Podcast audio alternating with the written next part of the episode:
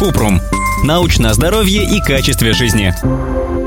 Как выглядит первая помощь при мозолях с жидкостью? Можно ли прокалывать? Чем обрабатывать? Кратко. Мозоль с жидкостью обычно заживает сама в течение одной-двух недель. Прокалывать ее не нужно, иначе можно занести инфекцию или замедлить заживление. Но если она большая и вызывает дискомфорт, то можно ее осторожно вскрыть. Главное при этом не удалить кожу сверху. Место, где образовалась мозоль, должно быть чистым и сухим. Нужно накрыть ее повязкой, стараться не надавливать на этот участок и не тереть его. Подробно. Если мозоль с жидкостью не сильно болит, лучше ее не прокалывать. Неповрежденная кожа над мозолью – это естественный барьер, который защищает от бактерий и снижает риск заражения. Нужно закрыть это место лейкопластырем от мозолей с подушечкой, а эту подушечку поместить так, чтобы она покрывала и защищала мозоль. Если мозоль с жидкостью слишком болезненная, ее можно вскрыть. Вот что для этого нужно.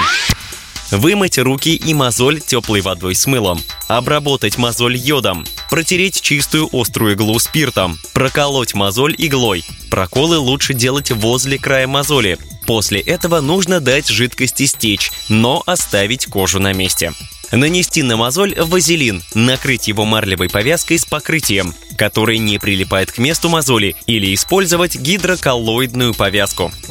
После процедуры нужно ежедневно делать перевязки. Через несколько дней можно срезать омертвевшую кожу с помощью пинцета и ножниц, но предварительно обработать их медицинским спиртом и наложить повязку. Для профилактики полезно использовать нейлоновые влагоотводящие носки или стельки. Чтобы защитить проблемные места на ступнях, можно использовать мягкие повязки. Наносить тальк на ноги или прикрепить с внутренней стороны обуви мягкую прокладку. Если появилось покраснение, усилилась боль или если мозоль не проходит через две недели, нужно обратиться к дерматологу. А если у человека диабет или проблемы с кровообращением, прежде чем лечить мозоль самому, нужно обратиться к терапевту.